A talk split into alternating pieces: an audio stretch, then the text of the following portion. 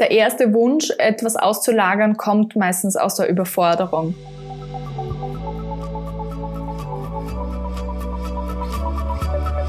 Abenteuer virtuelle Assistenz. Dein Podcast, um erfolgreich in die Zusammenarbeit mit einer virtuellen Assistenz zu starten.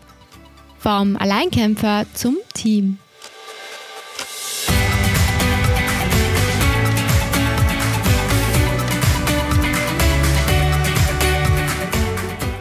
Katja ist Karrierecoach für Frauen, war selbst bereits Führungskraft von über 100 Mitarbeiterinnen in einem Unternehmen und hat ihren eigenen Podcast Female Leadership Stories. Herzlich willkommen, Katja. Dankeschön, Gerlinde. Danke für die Einladung zu deinem Podcast. Ich freue mich schon sehr, mit dir über Delegieren, Mitarbeiterführung, Unternehmer sein sprechen zu dürfen heute.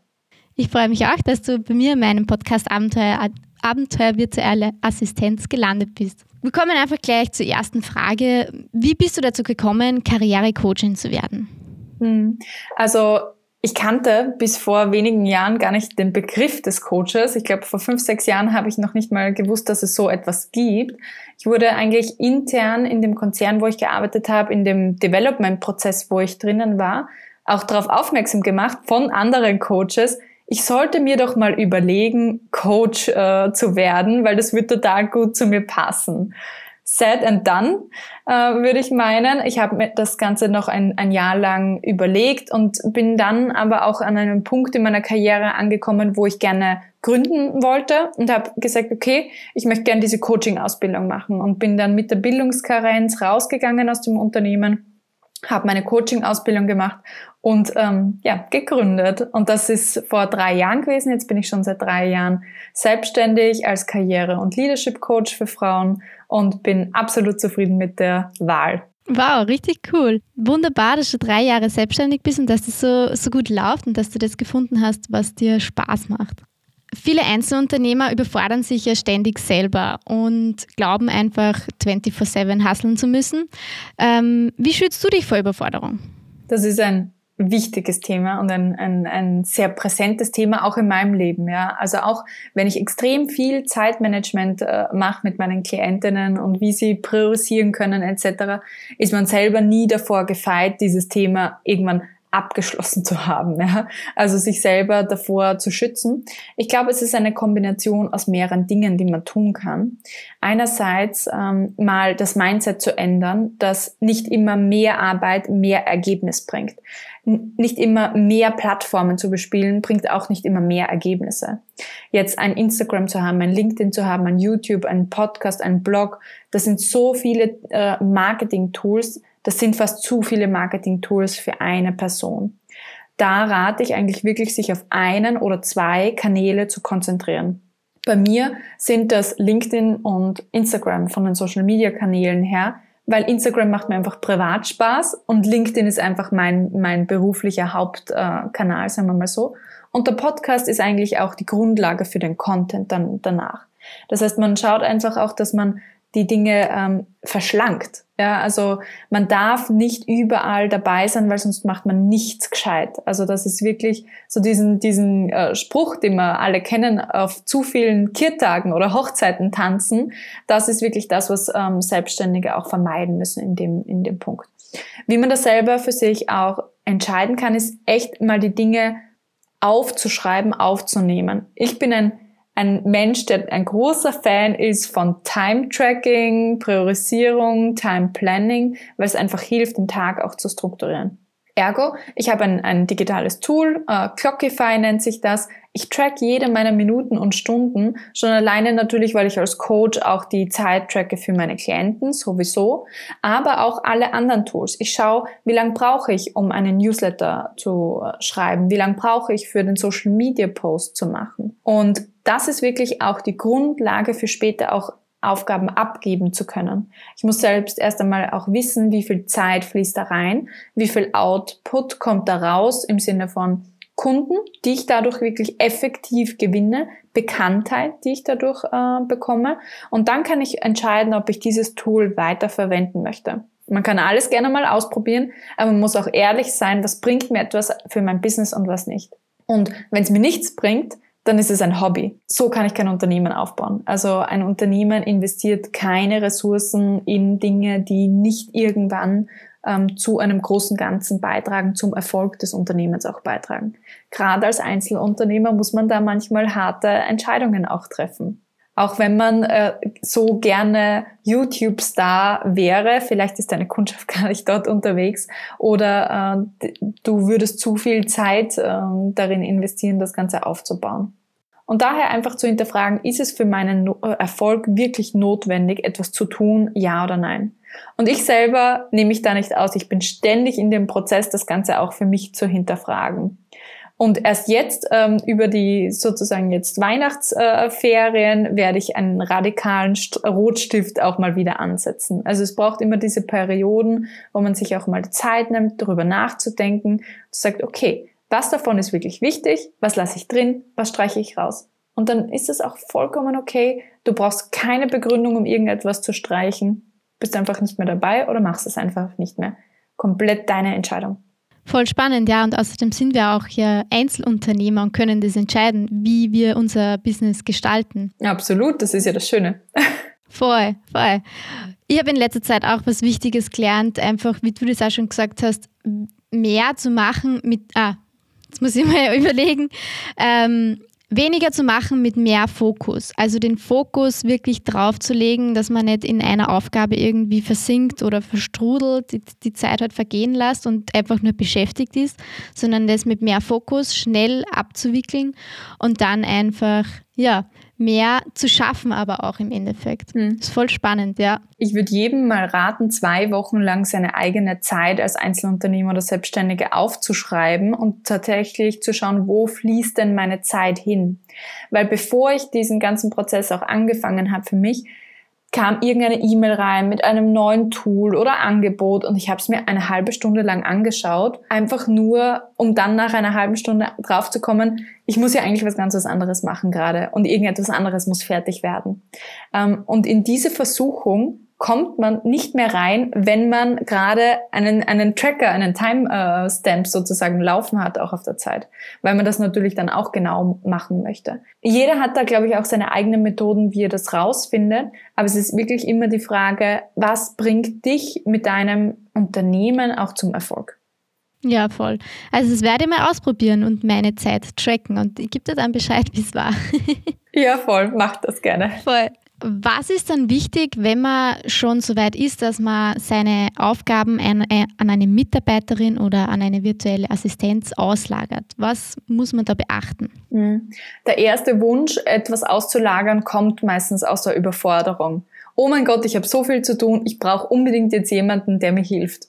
Der erste Schritt ist aber immer entschlacken, also den haben wir jetzt schon gehabt. Und der zweite Schritt ist dann wirklich konkret zu werden. Was möchte ich gerne auslagern? Also was sind wirklich die Dinge, die ich auslagern möchte. Nicht irgendwie pauschal zu sagen, ich brauche jetzt jemanden, der mich unterstützt, sondern was konkret ist das? Also wäre das zum Beispiel ähm, der Podcast, wäre das der Newsletter, das Social Media, wäre das ähm, die E-Mails bearbeiten von, von den Kunden. Also was genau ist es, ähm, was du auslagern möchtest und wie viel Zeit brauchst du aktuell dazu, um diese Tätigkeit zu machen? Wie viel Zeit würdest du dir auch ersparen? Und was bedeutet das für dein Business? Womit möchtest du diese Zeit dann verwenden? Also wozu ist es gut, dass du es auslagerst? Ähm, spielst du dich frei für mehr Kunden, die du dann annehmen kannst? Oder hast du dann einfach mehr Freizeit und du kannst es dir schon leisten im Unternehmen, das so zu gestalten? Also was ist auch dein, deine Motivation für dich dahinter nochmal? Und wenn man das äh, konkretisiert hat, sozusagen das Aufgabenprofil, dann kann man schauen, ähm, wie kann ich das auch zu einem Bündel zusammenfügen, was wirklich auch Verantwortungsübergabe sicherstellt. Also wenn wir uns freispielen wollen und unseren Kopf freispielen wollen, dann müssen wir schauen, dass wir ganze Pakete übergeben, wo auch die Verantwortung dranhängt und nicht nur auf Zuruf irgendetwas sozusagen rüberzuschmeißen, jemanden, sondern ähm, eigentlich wirklich das, die komplette Verantwortung zu übertragen. Wie zum Beispiel, dass deine Mitarbeiterin oder deine virtuelle Assistentin dann dafür verantwortlich ist, dass der Newsletter immer pünktlich um den und den Zeitpunkt rausgeht wenn sie oder er Informationen von dir braucht, ist es die Verantwortung des Mitarbeiters, die Informationen sich zu holen. Das ist dann eine Hohlschuld und das wird dann keine Bringschuld mehr von dir. Dadurch kriegst du dann selber den Kopf frei, weil die Verantwortung dafür ist nicht mehr bei dir.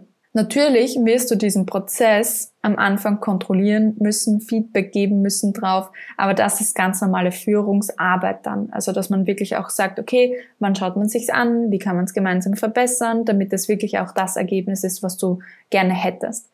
Und da kann man sich gut helfen beim Delegieren, indem man ein ähm, Definition of Done festlegt, also ein ergebnisorientierte Übergabe macht. Also wenn ich sage, Gerlinde, ich möchte, dass jeden Dienstag um 14 Uhr der Newsletter rausgeht, wie schaut denn ein optimaler Newsletter äh, aus? Also was sind die Eigenschaften dieses Newsletters? Ähm, wie soll der geschrieben sein? Gibt es dort Bullet Points? Gibt es dort Bilder drin? Gibt es Buttons?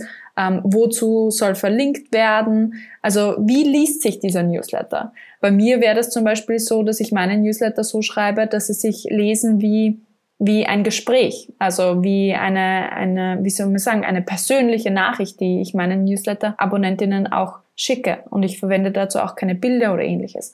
Das ist wichtig, wenn man eine Aufgabe übergibt, dass man dann ganz klar ist darüber, wie schaut mein ideales Ergebnis aus. Weil, gelinde, dein Newsletter schaut wahrscheinlich aus wie, äh, anders aus wie mein Newsletter und wir haben da unterschiedliche Präferenzen.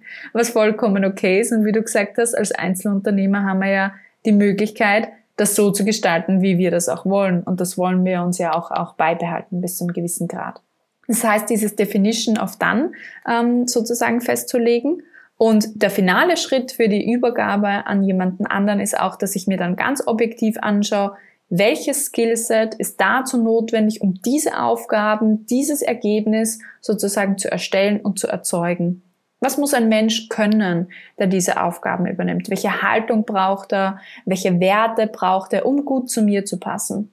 Und dann schreibe ich mir sozusagen einfach mal zusammen, ähm, wie das Skill-Profil ausschaut und dann suche ich nach diesen Menschen häufig merke ich es, dass es andersrum passiert, dass mir irgendjemand äh, unterkommt und ich habe gerade dieses Bedürfnis, jemanden äh, zu haben und dann übergebe ich das und das ist viel zu überstürzt. Mir ist eigentlich noch gar nicht klar, was ich übergeben möchte, wen ich da genau suche und ähm, dann funktioniert das auch langfristig nicht und ich verbrenne Zeit und Geld und äh, Nerven ähm, und die, die Zusammenarbeit glückt dann einfach nicht so schalte ich auch meine eigenen Vorurteile in dem ganzen Prozess aus, wenn ich hier objektiv im, bleibe und mir ein Skillset auch überlege.